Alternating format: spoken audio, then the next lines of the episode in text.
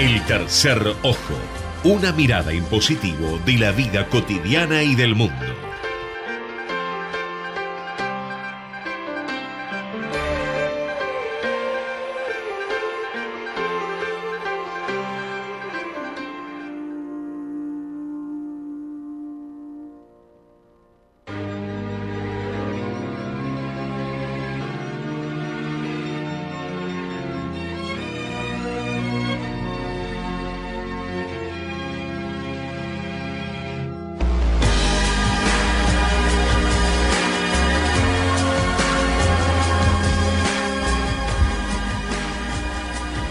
El aire, muy bien, me alegro mucho. Ahora me cam- eh, Yo les cuento, los queridos oyentes, gracias por escucharnos ante todo.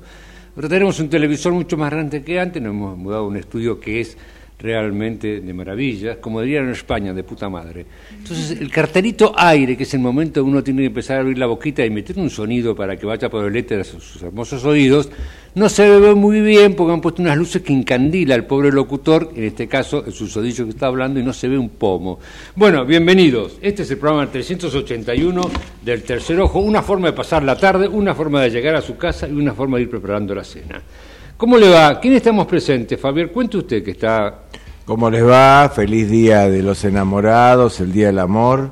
Y feliz Nuestro- día de la amistad también. Y Es de el la día del amor y de la amistad. Ah, no sabía, muy bien, Sofía Javier Dubá, bienvenida. Gracias. Marcelo ¿Qué Villoldo, bienvenido. Gracias, Edu. Un gusto que estén con nosotros. Felicitas volverá en marzo, según prometió. Bueno, acá estamos con este programa dedicado al amor. Si ustedes ven nuestra eh, flyer, dice Día de los Enamorados, Amor a Dios, Amor al Cine. ¿Tenés amor al cine, Marcelo? Sí, Bien. mucho. Aprender a quererte, por Sofía. ¿Aprendiste a quererte? ¿Estás aprendiendo? Uno siempre está en proceso de, de aprender es a un proceso, no es automático. No, es que ya no, aprendí y está, ¿no es cierto? Sí, todo el tiempo. Bueno, y como hoy vuelve la Universidad de San Pacho, porque no estuvo el miércoles pasado, yo quiero primero un aplauso al señor rector. Fue reelegido, señor rector, eh, es vitalicio, ¿cómo es su cargo? Vitalicio, vitalicio. Es ¿Lo vitalicio. contempla el reglamento eso o tuvo que reformarlo? No, vos te que la- en la fundación, es un- la Universidad de San Marcos es una fundación, Sí. y el con- en el Consejo, de acuerdo al Código Civil, pues establece que estas autoridades no siguen ad eternum hasta que fallezcan los integrantes. Como es- es una uninominal, hasta que yo viva, seguiré. Claro, después, bueno, habrá una pelea por la herencia. No, después, usted Fabián, ¿cómo está Fabián? Lo estaba extrañando, pero ¿le, le puedo hacer un pequeño comentario? Usted tiene todo el micrófono. Este es el programa número 381. Estamos en Ecomedios AM 1220. Gracias a Subirana, o los artefactos que él domina, estamos en el aire. Con la producción más que estelar, casi pierde un dedo Federico Politi. Claro, una entrevista a un perro que le estaba haciendo. Claro, hizo entrevista al perro, el perro no le gustaba, no le gustó la pregunta y se- casi le saca un dedo. Como, este, bueno, quería hacer esa presentación porque Yo le agradezco. Usted está Marcelo está en Villoldo, está Felicitas Argüello, que la atenderemos realmente. Nosotros, mm, digamos, los gerontes vamos a irnos en la mitad del programa porque tenemos compromisos vinculados sobre todo A esta fecha. al Día de los Enamorados. Tenemos que cumplir con nuestras enamoradas y se quedarán los jóvenes en la segunda parte. Esta primera parte vamos a ver qué nos dice la Universidad de San Pacho sobre el Día de los Enamorados. Bueno, usted me está llamando, que es un tema... de- Este, este tema que los... La sala está hermosa, pero que los micrófonos no se puedan mover, me fastidia. Hay uno acá, habría, ¿ves? Este es el único movible. Si Sí, pero no me lo van a colocar a no mí. No, vamos a hacer. Ok, ok. Vamos a hacer San Valentín, porque ya de San Valentín estamos cansados de hablar, conocemos la historia, todo, bla, bla, bla, bla, bla. A Marcelo se podemos mandar por chat porque él no vino por los anteriores años, pero vamos a omitir esa parte que no le interesa. No, por ahí la damos después. Primero lo que diga la universidad. Bueno, entonces la tradición de los regalos o presentes realmente es muy es antiquísima, ¿sabes, Marcelo? Vos fíjate que ¿cuál es el primer imagen que tenés de alguien que honra a otro con un regalo? La primer imagen. La imagen que se te, claro. Mm, Una alegría. Mm. Es cierto que los regalos producen alegría generalmente, sobre todo cuando no tienen que pagar la cuenta. No, no, pero la primera imagen que uno tiene Sí. del hecho de obsequiar es el pesebre donde los Reyes Magos hacen las ofrendas al niño Jesús, ¿verdad? Pero aún antes que esa fecha, era costumbre, sobre todo cuando estabas ante un dignatario importante de otro sector cultural, otra tribu, hacerse presente con ofrendas y regalos. ¿ok? Por ejemplo, si puedo meter algo, ahora en la canonización de No, ahí no se meta, pues aparte está dentro del relato de la universidad. Usted Pasó puede algo, relatar, bien, usted puede relatar Vamos a lo que los aztecas le ofrecieron a los conquistadores No. españoles. Veo que pienso igual que la universidad, quizás me Bueno. quiera postular para ahí, dale. Bueno, los psicólogos saben que regalar es una forma importante de conectarse, hay una conexión, ¿verdad? Un regalo tiene una capacidad de fortalecer un vínculo, mostrar amor y gratitud, o simplemente hacer que alguien se sienta especial. Pensar en el receptor y el tipo de regalo que le gustaría también mejora la conexión y constituye una alegría. Este lunes vimos una noticia muy importante. ¿Usted lee generalmente el Corriere de la Sera No. o el Observatorio del Vaticano? No. ¿El País? ¿El Brademuchen Chuch? Me le recomiendo que lea más los diarios internacionales, Bueno. Marcelo. Pero si El vio- país quizás porque la semana pasada se entregaron los Goya, te podría decir. Pero, Pero, si por lo menos este, vio te- Crónica TV, se habrá enterado, Marcelo, que tuvimos una, una noticia importante, el intercambio de presentes entre su santidad y el actual presidente de la Nación. ¿Usted tiene presente qué, qué- qué regaló cada uno de ellos? No. Bueno, ¿usted se imagina que regalarle... ¿Qué le regala un papa? No, me- lo que sí me pregunté, vi la foto, no, no leí qué es lo que le regaló, pero dije, me pregunté la preparación de ¿no? el equipo, Claro. a quién le encarga, quién asesora al presidente para ver qué le lleva Ah, de hay un equipo de ceremonial Así que se encarga pero de ¿cómo- eso, cómo se- elige un regalo para hay el que Papa que- buscarlo, hay que Bueno, es un tema, un regalo para él. Yo le voy a decir que le compró, va a ver que realmente el equipo trabajó, elaboró. Y aparte, no hay proporción ante el, el único hombre en la, en la faz de la tierra que ejerce los tres poderes en un Estado: poder ejecutivo, legislativo y judicial. Es la suma de poder público el pontífice dentro de la República del Vaticano.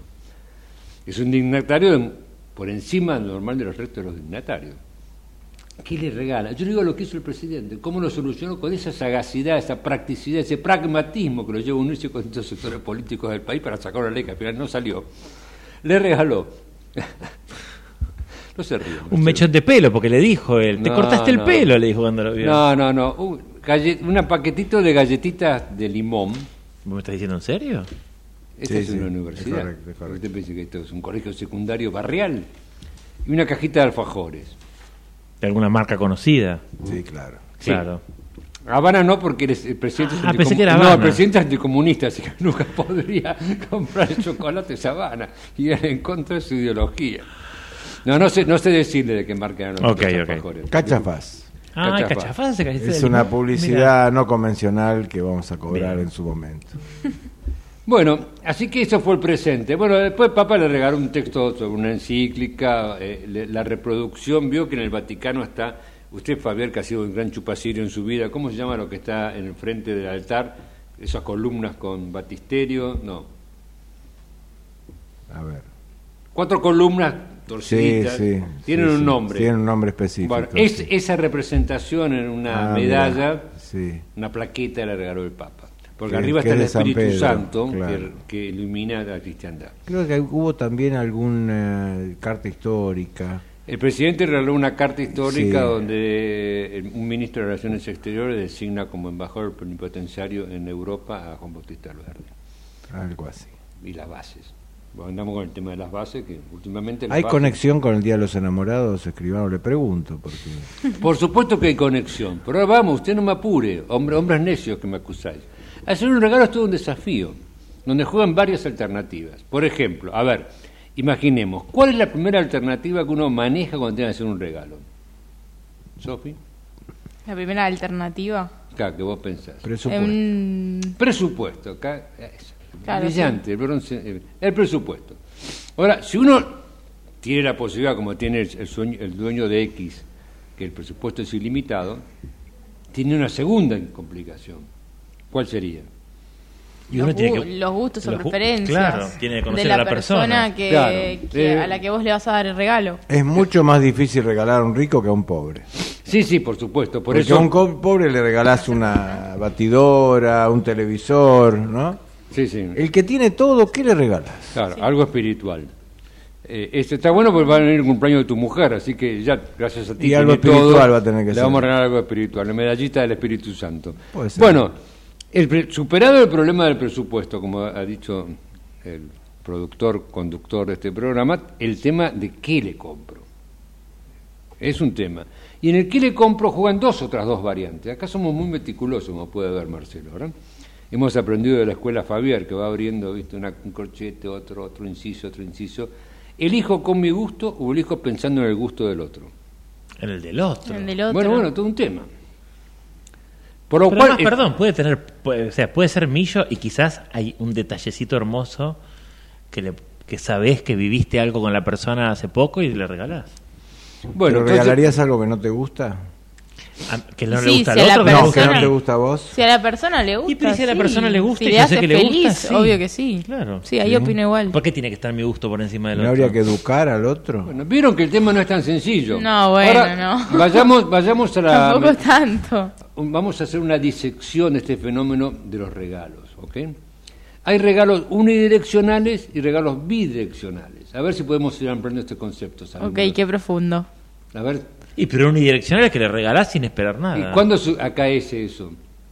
¿Cómo cuando? Cuando Claro, tenés- ¿cuándo hay un regalo unidireccional normalmente? Y quizás O- en el hoy, cumpleaños. en fecha. ah, en no, y esta hoy debería fecha. ser bidireccional. No se sabe, porque generalmente la cultura nacional y popular Mm. que hemos heredado de los años del kirchnerismo dice que el hombre, el, el masculino le regala a la mujer normalmente. Y están los, los bidireccionales. ¿Cuál es el regalo bidireccional más común en las festividades del mundo occidental y cristiano?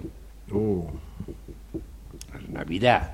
Ah, Salvo que jueguen el amigo invisible, donde no hay un solo regalo, cosa que nunca lo entendí. Claro. Bueno, Claro. hemos clasificado. en Navidad te lo trae Papá Noel, es un- unilateral. A Papá Noel no le regalas nada.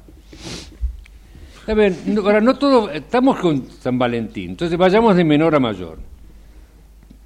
Por ejemplo, en estado, como no hay plata, dijo Milei, y estamos de acuerdo con no hay plata, estamos viviendo una gran recesión, podemos decir un te quiero, hay que ver en qué índice de valoración está ese te quiero en el otro. Un abrazo, simplemente una, una flor robada de los jardines de Quilmes. Es una obra literaria, puede ir con el libro. Eh, pero está bien, yo creo que son alternativas. Ahora, ustedes saben que este San Valentín eh, en- ingresó en nuestra vida hace unos 20 años más o menos, ¿verdad? Y esto fue muy bien explotado por CAME, la Cámara Argentina de, de la Pequeña y Mediana Empresa, que enseguida procedió a fagonear esta fecha porque es importante. Ahora, unido al día hoy 14, hay una fecha 13 y una fecha 15 que también tienen su sentido que vale exponer acá que es, vendría a ser lo siguiente. El día 13 es el día de los solteros, donde se ama uno mismo o está en- con aquellos que no tienen pareja. ¿ok? Pero el día 15, de acuerdo a la información que hemos obtenido del Superagente 86, lo estamos haciendo de goma los 15 minutos, ¿eh? una, una maravilla, es el día de mayores intimidades incorrectas. ¿Qué quiere decir? Qué fino. No, no, te- no te puedo explicar, estamos Ah, en radio. El día del amante. Sí. Mirá. Y por, por último, por último, acá Hay también... día para todo. ¿Cómo? Hay día para todo. Como todo. También tuvimos un, un hecho muy, muy lindo, que fue motivo de- también de críticas. Año 2019. Para esta fecha se colgó un beso romántico inspirado en Romeo y Julieta en el famoso balcón de General Perón de la Casa Rosada. Rosado con rosado era el fondo, y esto trajo enorme cantidad de críticas, tanto como las piedras que tiraron a, Ma- a Macri en el Congreso cuando mandó la ley de movilidad jubilatoria, porque decían que era una mirada sectaria, no de género, era un póster gigante, y realmente mucha gente lo criticó. A mí me pareció muy lindo, pero volvemos a regalo, y si no te da el bolsillo ni la imaginación, te regalo una estrofa que decía lo siguiente, y morirme contigo si te matas y matarme contigo si te mueres, porque el amor nunca... eh, Ah, no mal con la lectura. Porque el amor cuando no muere mata, porque amores que matan nunca mueren. Le puedes decir eso al elogiado o la elogiada, si el bolsillo no te dio, te regalo estas estrofas, mi corazón. Muy bien. Muy bien. Muchas gracias Muy a la bueno. Universidad de San Pacho. ¿Han disfrutado de estos minutos? Sí, yo agregaría algo. Eh, lo ideal es un regalo entregable. O sea, yo creo que vos podés a lo mejor recitar a tu amado o amada una poesía, cantarle una canción, un lindo beso. Pero es bueno algo entregable que recuerde en el tiempo ese momento. ¿eh? Que el otro lo guarde en un libro, en su cajón de recuerdos. Y esto es lindo después. Si la pareja sigue, dirá qué lindo esto. Y si no sigue, bueno, uno lo podrá guardar entre sus trofeos y o incinerar. Claro, los Por ejemplo, o tirarlo a la basura. Por ejemplo, la primera vez que subiste de, de- de la mano de tu amado o tu amada a la Torre Eiffel el boletito. Cuando había papel, Ahí ahora está, todo digital. ahí está. Entonces le regalás, esto te regalo el boleto que nos subimos a la Torre Eiffel la primera vez, en ese beso que nos dimos apasionado en el ascensor. Había 40 personas alrededor nuestro, pero no hubo pudor ni vergüenza. Bueno. Eso puede ser un lindo ¿Cuál regalo. sería para usted, universidad, diferencia entre amar y querer? No tiene nada, nada, nada menos, más, menos, menos complicado que preguntar en la fecha a la sazón. Bueno. Yo lo estuve extrañando, Fabián, pero no es para que usted me tire. hay, hay una linda canción de José José que dice que es distinto amar que querer, porque Sí, querer es el imagino. ¿La deseo, puede- la puede entonar? Poseer, la va a pasar al director. en cambio, amar es de alguna manera sufrir, Sufrir. por el otro, esforzarse, ¿eh? renunciar a lo propio, sacrificarse. Pero usted está como, como decía este hombre, amores que matan nunca mueren. Bueno, yo creo que por ahí está vinculado. Bueno, tenemos en este programa, después vamos a seguir con el Día de los Enamorados. Enamorados no se preocupen por esto, no se preocupen por esto. La universidad en esto ha sido eh, muy específica del tema de los regalos, pero hay más sobre el Día de los Enamorados. ¿Cuál es la fuerza más importante del universo? Veamos. ¿Qué diría Marx?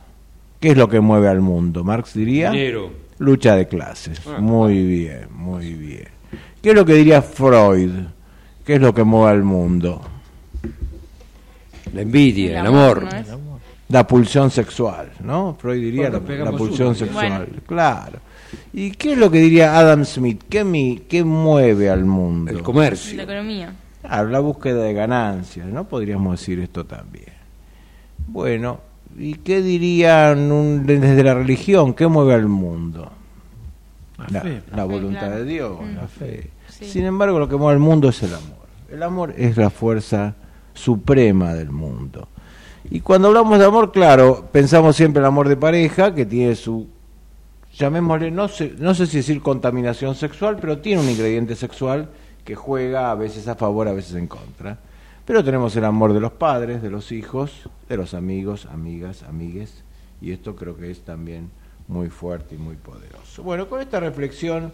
Casi para, vacua la reflexión. La verdad que no sé a qué sentido, a qué dirección iba su reflexión, Fabián. Bueno, en general, al que la pueda agarrar, que la agarre. Ah, bien, me gusta Vamos eso. al amor de Dios y este personaje, Mamá Antula, ¿eh? María Antonia, Paz y Figueroa, un apellidazo, santiagueña, una niña que a los 15 años dijo, yo me voy a dedicar a ayudar a los jesuitas en sus retiros espirituales. Y eso que los jesuitas estaban prohibidos. ¿eh? No, no, antes de que los echaran. Bien, eh, ¿qué es un retiro espiritual? A ver si alguien sabe. Me suena como muy aburrido, pero no, nunca participé en ninguno. Bien, ¿pero alguna idea de cómo es un retiro espiritual? Un retiro de silencio, sin conexión con... El mundo exterior. Un mundo. retiro donde como tu- que tu objetivo es conectarte con tu alma y desde el lado ¿Hiciste algún retiro? Sí, he hecho, sí. Un retiro es internarse en un lugar, generalmente un grupo, Mm. pero a veces se hace más, eh, cada uno va solo o está solo, a veces está en grupo. Y bueno, y ese lugar uno trata de reflexionar sobre la vida, el amor, la religión. Me imagino que eh, en la juventud, sobre todo en el colegio secundario, los retiros espirituales Sí, son muy sonaban a comunes. especie de farra y raje. Y la gente llevaba cigarrillos, Ah, Y whisky, un esas poco de cosas. todo. Ah. Había una Hay combinación. momentos de reflexión, pero, también momentos Pero de- servían, yo hice de retiros no. muy, muy interesantes que llamaban palestra Palestra. que eran para formar líderes cristianos y eran fuertes, la verdad que eran muy interesantes. Bueno, habrá que ver las reglas del retiro, ¿no? Claro. Claro, Sí, pero el retiro más que nada es una autorreflexión y también una convocatoria moral, qué está haciendo uno con su vida, con la gente. Entonces, Sí. estos retiros los hacían los jesuitas, en, las ayudaba a esta niña que en realidad lo que hacía era ir a atender la cocina, cocinaba, limpiaba, ayudaba un poco como María, como Marta, ¿no? Como María Magdalena. Y bueno, en un momento los jesuitas los expulsan. Los expulsa Carlos III y hay que ¿qué pasa con la obra de ellos? Entonces ella decide, a los 37 años decide, "Señor, yo voy a seguir con esto." Contra las autoridades que habían expulsado a los jesuitas y no querían que eso siga. Entonces va haciendo ejercicio espiritual. Estos ejercicios convocaban 50, 100, 500 personas. Convocaban gente rica, gente pobre. Los hizo una serie de provincias, Salta, Jujuy, Catamarca, Córdoba. Y en un momento llega a Buenos Aires y funda la Casa de Ejercicios en el año 1776, que es uno de los edificios más antiguos de Buenos Aires, que está en la avenida Independencia, cerca de Cerca de Guade, ¿no? cerca de la UAD, Independencia y 9 Sí, de julio. sí. Recomiendo su visita los días que se pueda visitar, que es muy, muy interesante. Usted tiene presente, por dado sus vastos conocimientos, ¿por qué motivo el rey, el papa, echó a los jesuitas? ¿Por un tema de poder? ¿Tenían más poder los jesuitas? ¿O estaban en contra de las encomiendas? ¿Estaban en contra del sometimiento a los pueblos originarios de la colonia española? Claro, los ¿Qué rosca jesuitas tenían un había? sistema, llamémosle, no diría comunista, pero un sistema muy regulado, eh, que ayudaban a los aborígenes, al mismo tiempo que, bueno, los hacían trabajar, pero una cosa que iba contra el poder real, porque donde entraba el jesuita era un Estado dentro del Estado. Todas las eh, misiones jesuíticas, que eran dirigidas desde Córdoba, de Alta Gracia, implicaron para el Estado una pérdida de poder y bueno, por eso y algunas internas más fueron expulsados. Después volvieron más adelante, pero en ese momento son expulsados. Creo que le dan sus cosas a los dominicos, alguna otra congregación, pero las, de hecho las reservas se cerraron, desaparecieron, fue una pena. Bueno, la cuestión que ella funda esta casa de ejercicio, al principio no la autoriza la iglesia, la hace por su cuenta, después la iglesia cuando ve el éxito de toda la gente que va, y si nos fijamos, después que ella muere, ella muere antes de la Revolución de Mayo, después que ella muere, eh, las casas siguió abierta y muchos de los patricios y de los próceres fueron a hacer, allí a hacer sus ejercicios. Y ella hace do- dos milagros, un milagro como en el año 1900, empieza una causa en Vaticano que dura 100 años y no pasa nada. En el 2016 hace otro milagro.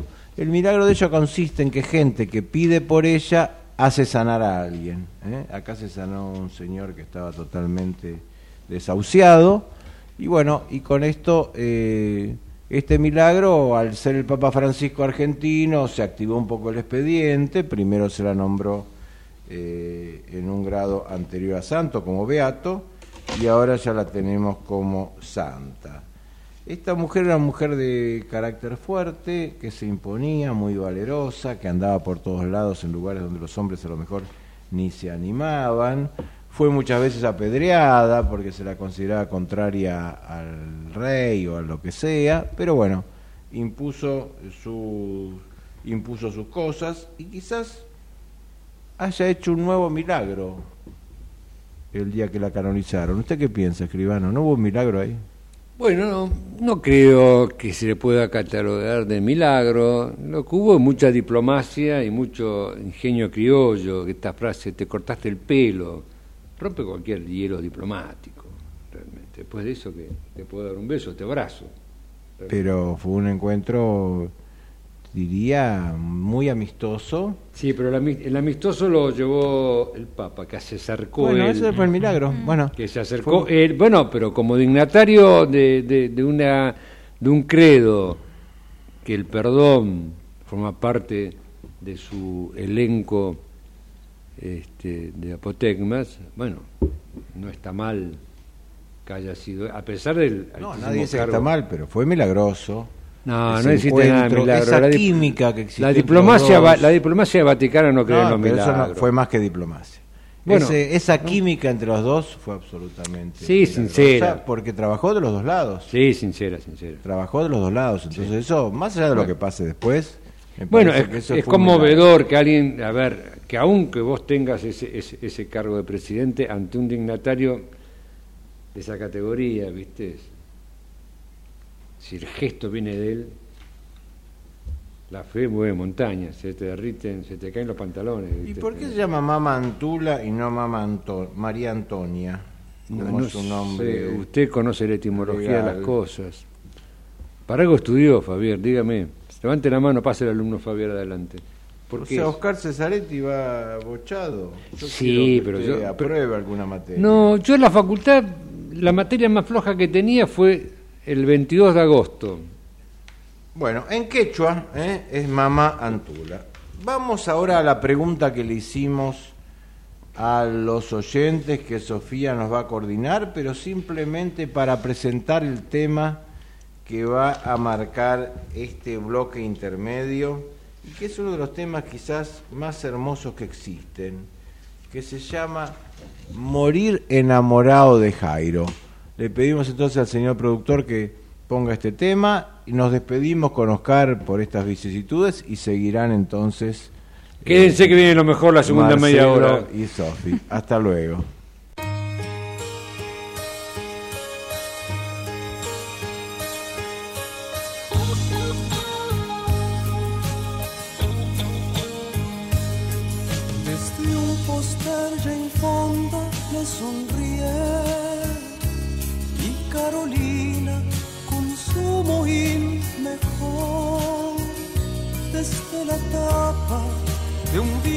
Semanario me declara su amor.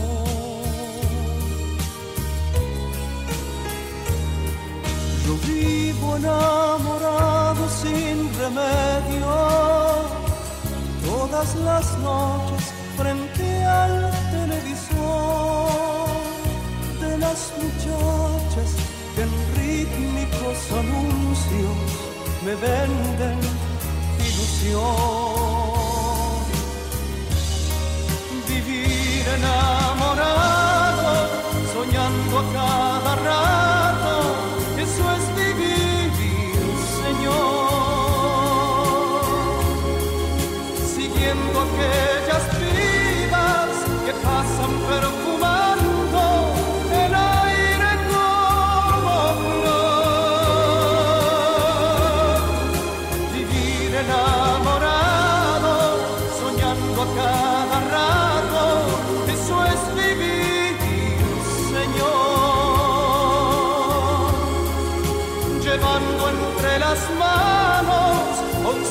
Consigo a todos lados, siempre al amor, amor.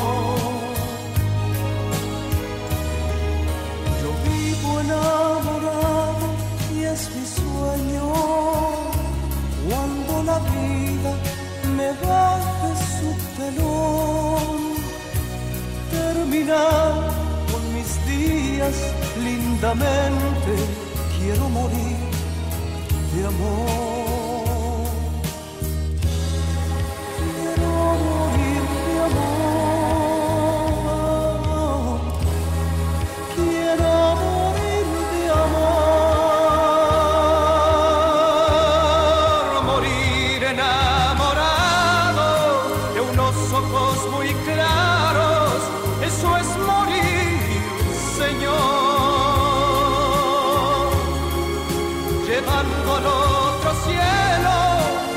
Ansias de encontrarlo.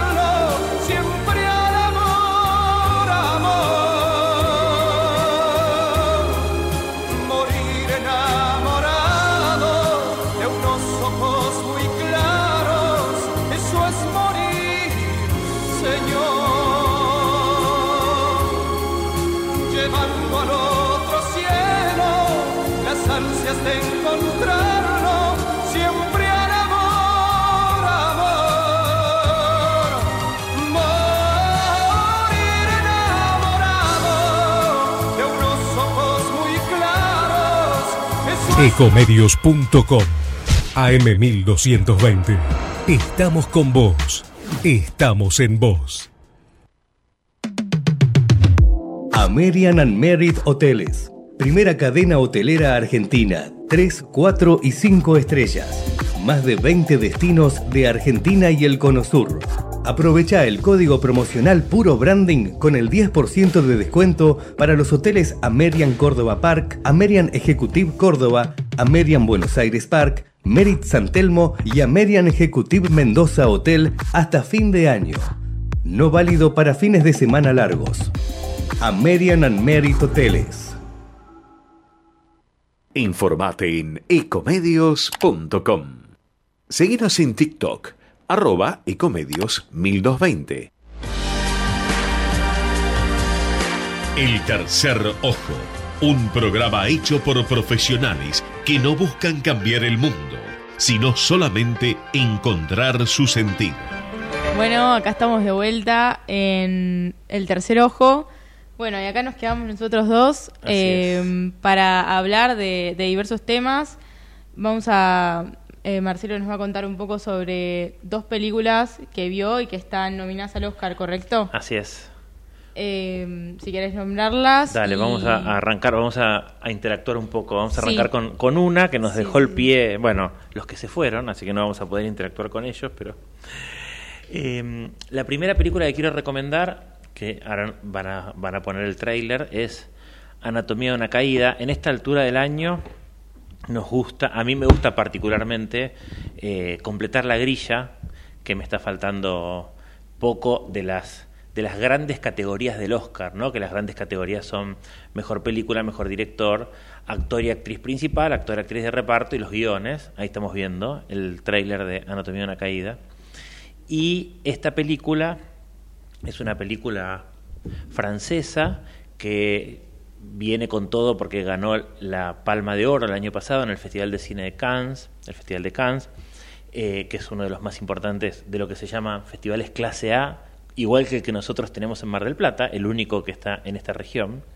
Y ahí estamos viendo justamente en el tráiler eh, lo que trata. Esa anatomía de una caída es un hombre que aparece muerto en una cabaña, en, la, fuera de la cabaña, en la nieve, en una cabaña en los Alpes franceses, y va a haber una principal sospechosa, que es la mujer que estamos viendo acá, que es su esposa. En esa cabaña viven ella, que es alemana, el marido, que es francés, ella es escritora, y viven con su hijo de 11 años. Yo lo denominé como un tour de force, esto, una, una, algo que no da respiro porque de inmediato que vemos, eh, acá tengo la carga de hoy compartir con Sofía porque yo sé que a ella no le gusta a veces que uno spoilee tanto, pero no nos queda otra, a veces que contar un poco de cosas. Eh, y, y digo, ¿cómo conectamos esta película con el tema de hoy? La directora que es Justine Triet, no sé si la estaré pronunciando bien en francés, dijo, mi intención era crear una película que representara el deterioro de la relación de una pareja, o sea, sería el, anti-San Valentín, si quieren, ¿no? El concepto era retratar el deterioro físico y emocional de un cuerpo de manera técnica como símbolo del deterioro de la historia de amor.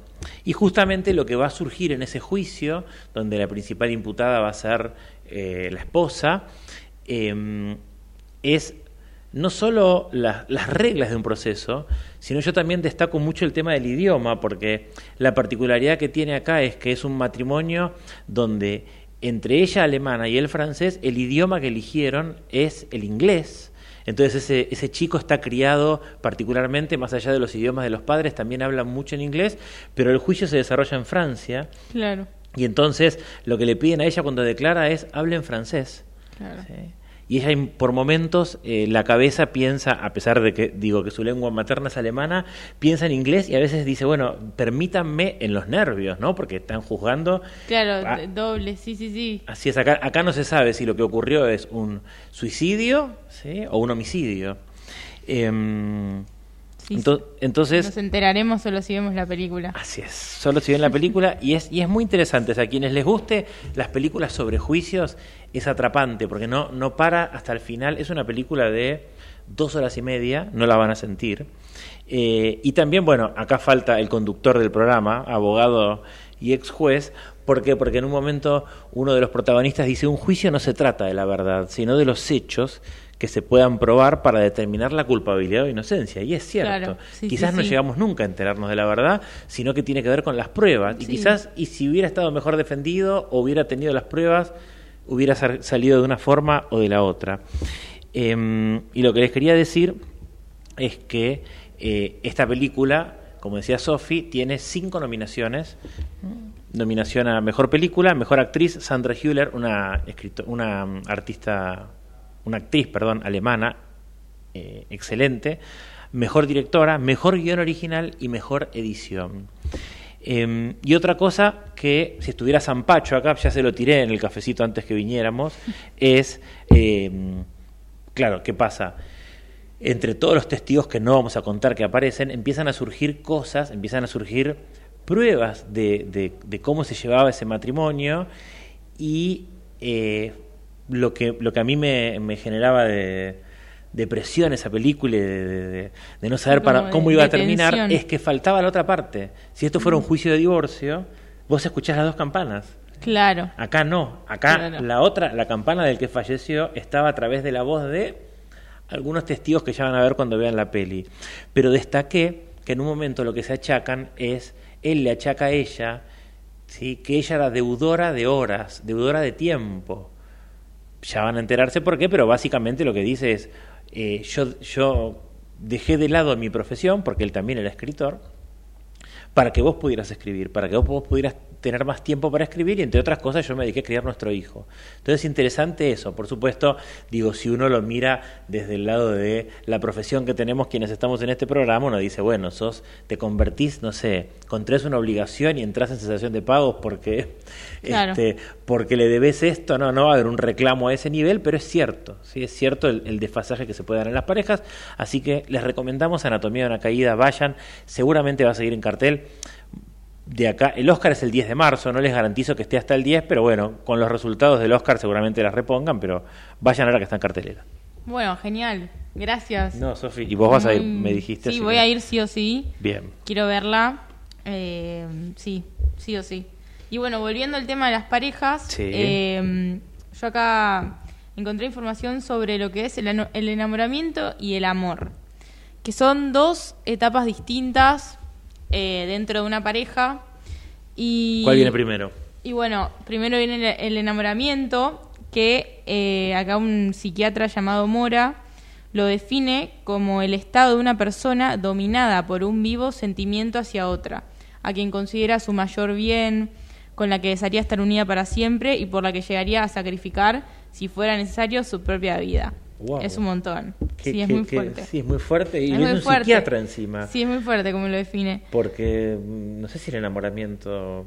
A mí no me- nunca me imaginé que me llevara a eso, un enamoramiento, pero. Eh, sí, es fuerte.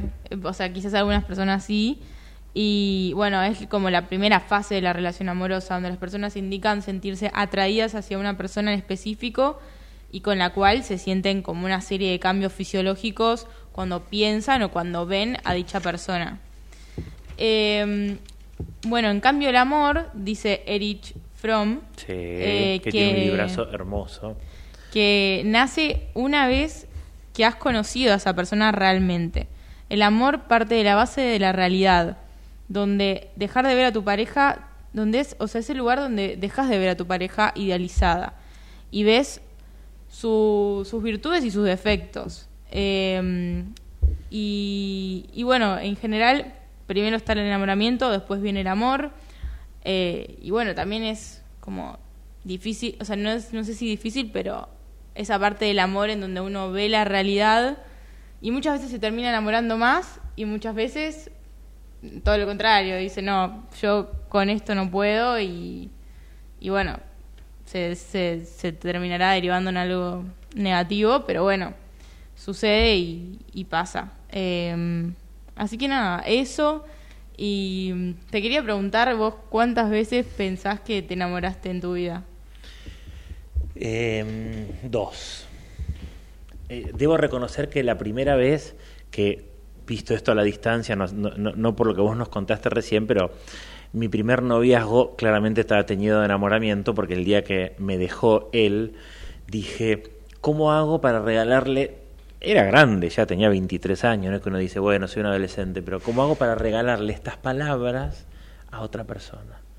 ¿Cómo haces para regalarle? Y después te das cuenta que en realidad tiene que ver con el sentimiento. Puedes sentir lo mismo que, que, que sentiste por otra persona de vuelta. Sí. Pero también reconozco que lo que los franceses llaman el amor fou, eh, me parece que no nací para eso, el amor loco. Un poco lo que decías al comienzo vos de enamoramiento, que es bueno, qué sé yo, quizás hay que ver la vida también ante qué situación te pone para saber si decís sí por amor todo o, o la razón. A mí me domina bastante la razón. Entonces hay que ver cuánto Bien. mete uno de eso. Sí, sí, sí. ¿Y vos? Y ¿A tu mm, corta edad? yo creo que O sea, ¿ya te enamoraste? sí, sí, sí. Enamorar, enamorar, creo que tres veces. Tengo 22, sí. Eh, yo soy muy enamoradiza igual, eh, bastante. Eh, y bueno, algo también que quiero destacar de, de esto que encontré es que dice que el enamoramiento puede no ser del todo mutuo, pero el amor sí. ¿Por qué? Porque no se puede amar a alguien que no te ama, según esto. Porque también si amas a alguien que no te ama, eso lleva a una frustración y bueno, como que terminas. Y pero a veces no, lo- no lo podés manejar eso. Sí, esto es lo que dice acá. Yo la verdad que no estoy del todo, del todo convencida de esto. Bueno, Eh, cuando no es correspondido, me imagino que en algún momento o el otro te ayuda o la otra te ayudará a darte cuenta o tendrás que darte cuenta de los golpes que sí, lo que, la- no existe, como diría este Oscar, la bidireccionalidad. Sí, sí. Pero bueno, el, el amor O es algo muy... No, no se puede No. racionalizar. No. Es imposible. No, pero le puedes poner, yo le pongo condimentos de Sí. raciocinio muchas veces, le puedes poner, después está en cada uno, Sí. bueno, Sí, que, sí, ¿qué hace uno con eso? Ujú. Sí, 100%.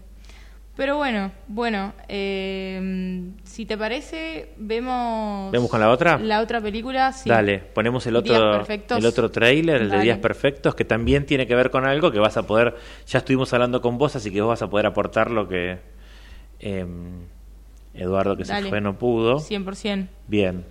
Días Perfectos eh, también es una película que está nominada al Oscar, está nominada como mejor película de habla no inglesa. El director es Wim Wenders, un gran director de cine alemán, que él lo contrató eh, el gobierno eh, de Tokio para filmar. Acá estoy hablando en función de lo que leí porque nunca estuve ahí, pero bueno, eh, vos ahora nos vas a contar lo que viviste. Sí. Eh, aparentemente los baños no eran como están hoy, los baños públicos, entonces lo que querían hacer era, lo contrataron para que hiciera un documental sobre los baños de Tokio ¿sí? y cómo están hoy. Y el director dijo, no, yo no quiero hacer un documental sobre eso, prefiero hacer una historia. Una historia que es la de este personaje, que lo están viendo ahí en el tráiler, que, esperen que estoy buscando el nombre, que se llama Hirayama. Y este personaje nos va a mostrar, acá les voy a dar un spoiler que en realidad es lo mismo que dice la sinopsis, porque en definitiva tienen que vivir la experiencia de la felicidad que les va a transmitir esta película. Eh, es la rutina de él, desde que se levanta, que riega las plantas, que arma el día, él se dedica a limpiar baños públicos en Tokio, prepara las cosas para la camioneta, frente a su casa hay, también no conocía esto, un amigo que sí estuvo en Tokio me contó que él también hacía eso todos los días, que se tomaba un cafecito en lata y que salía caliente de las máquinas Sí, expendedoras. sí, sí, Bien, sí. entonces él todo delante de su casa hay una máquina expendedora de café, agarraba esa latita, se subía a la camioneta y ya empezaba una cuestión totalmente hermosamente anacrónica que es eh, que tenía un pasacassettes. Mirá. Hoy, hoy una amiga me, me contó que, que lamentablemente le intentaron, este, le rompieron el auto, el, el vidrio del auto para intentar robar y le digo a mi novio el pasacassette y me dice, uy, qué antiguo, que Sí. después dije, ay no, debe ser que dije pasacassette por la película y él escuchaba clásicos, Mm. eh, música que él escuchaba a través de, de esos cassettes y te iba mostrando la rutina y la alegría con el que eh, limpiaba los baños. Contame tu experiencia de esos baños. Sí, los baños en Tokio son una locura porque vos entrás y, bueno, en general, va, en, todo, en todos los baños públicos encontrás. En el baño tenés ciertos botones en donde vos podés elegir lo que quieras. Eh, tiene bidet, tiene, tiene para, para poner sonido. en todo el baño y así como que nadie te escucha. Siempre están muy limpios, muy limpios. Así que bueno, gracias Bueno, a, a, uno- a Irayama, Ahí, claro. Gracias a él, es. están muy limpios. Eh, y bueno, ¿Fuiste a un son muy cento? cómodos. ¿A qué? A un cento. ¿A un cento? Sí, estos baños públicos en los que te puedes higienizar y después te metes. ¿lo- lo- ¿Fuiste? No. Y después te metes donde. Y después te metes como si fuera un jacuzzi, digamos, como si fuera una pileta climatizada Sí, caliente. No, no fuimos a uno público. Ah. Sí, fuimos a uno en, en un hotel en Ajá, Jero. Ajá. Que en Jero vos hacías como toda una experiencia completa con eh, lo que sería como. No es el kimono, tiene otro nombre, pero una especie de kimono. Y, y sí, y vas como a estos, a estos baños. Mujeres separadas de hombres. Sí. Bien. Y, mm, y primero te duchás y después te metes a la misma agua que se mete el resto Claro. de la gente. Nosotros lo hicimos privado. Claro. Eh, pero sí, están estos baños públicos y, y sí, son, son comunes. Y bueno, la guía, por ejemplo, nos contaba que ellos, bueno, en su casa tienen uno y, se, y van de a turnos. Ah. Eh, y que casi siempre terminan, o sea, el agua de, de lo que sería esta bañera siempre es la misma. Entonces, Ah. como que, por ejemplo, ya, ah, o sea, ahora no tanto, pero antes se hacía que primero empezaba, o sea, empezaba, se empezaba del más grande al más chico. Entonces primero iba, por ejemplo, el abuelo, después el, el lo que sería el padre, después el hijo y así. Ah. Y primero los hombres, después las mujeres. Y, la- y cuando También terminan todos de bañarse, ahí, ca- ahí cambian el agua. Claro. Pero bueno, se supone que cuando te duchas antes de entrar, ahí es como que Es verdad. limpias.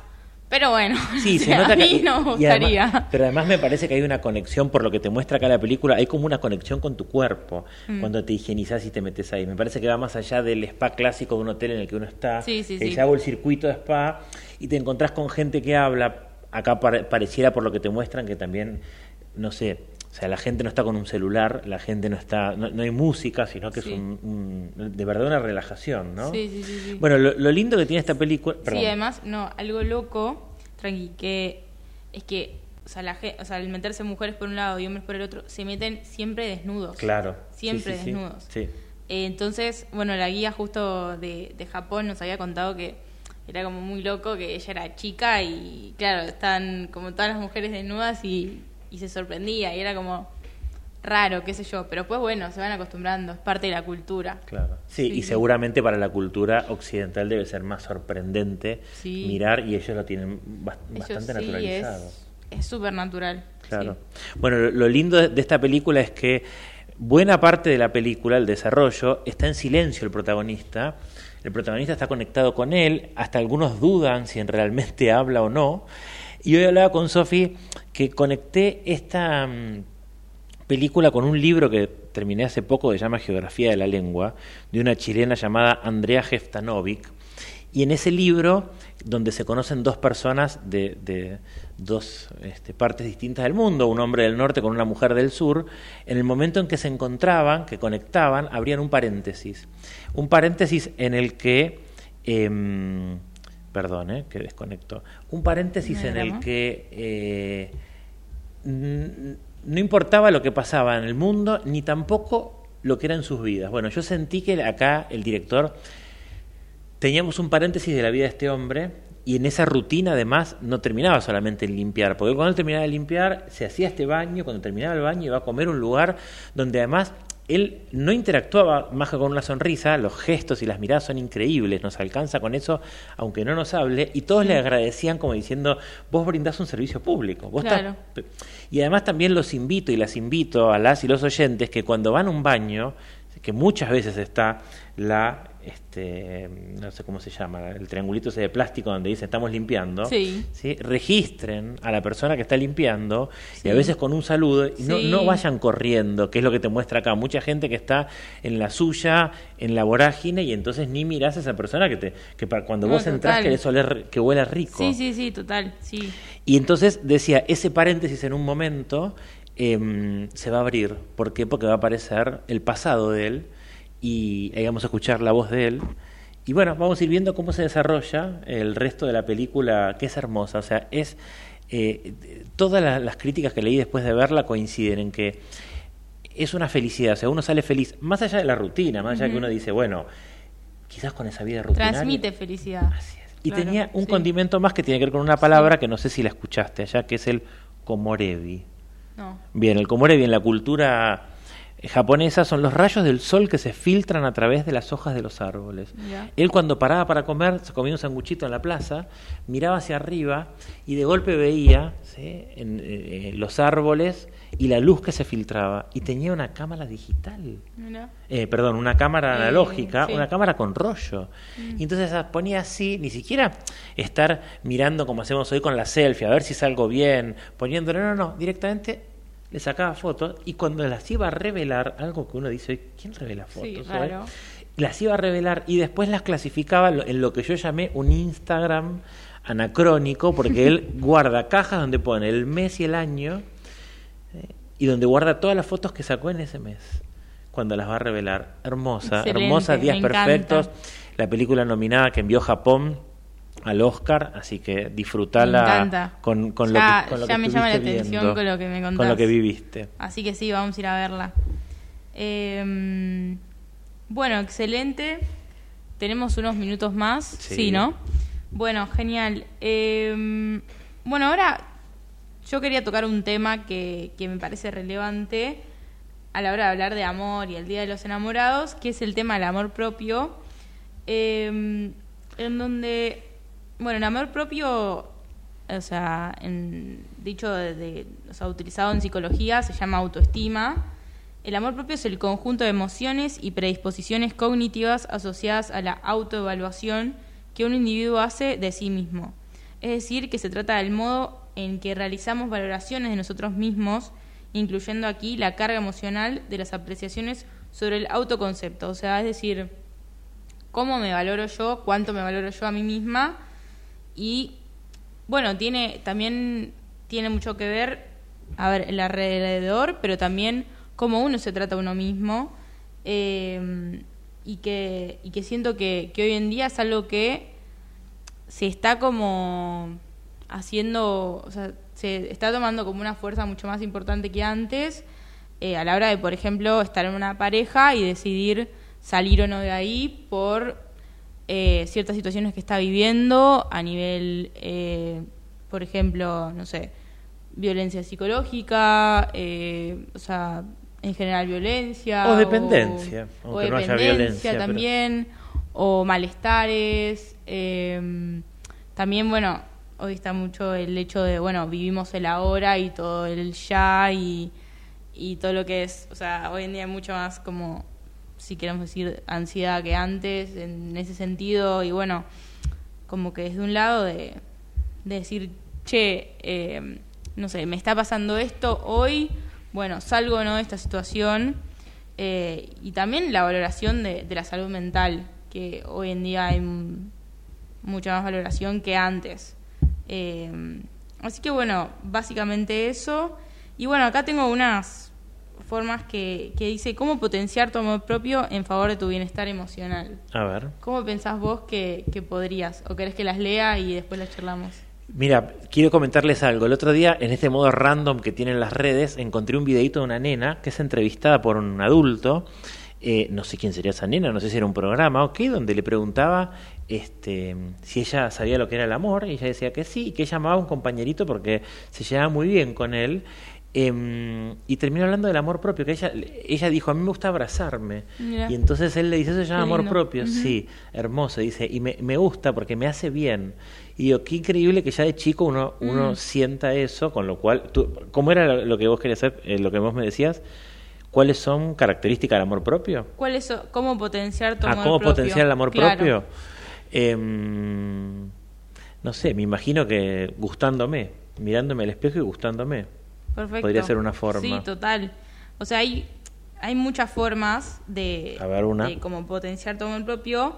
Una de ellas es descubrir lo que te motiva y lo que te hace sentir bien y lo que te hace sentir mal también, para tener en claro esas cosas y para en esas situaciones en donde algo te va a sentir mal o no te guste, poder salir de ahí o mismo expresarlo. Después Bien. también eh, reflexionar sobre lo que has conseguido y las cosas buenas eh, que te has, o sea, que has construido y que has generado. Y también transformar tus inseguridades en metas, eso también es un punto importante.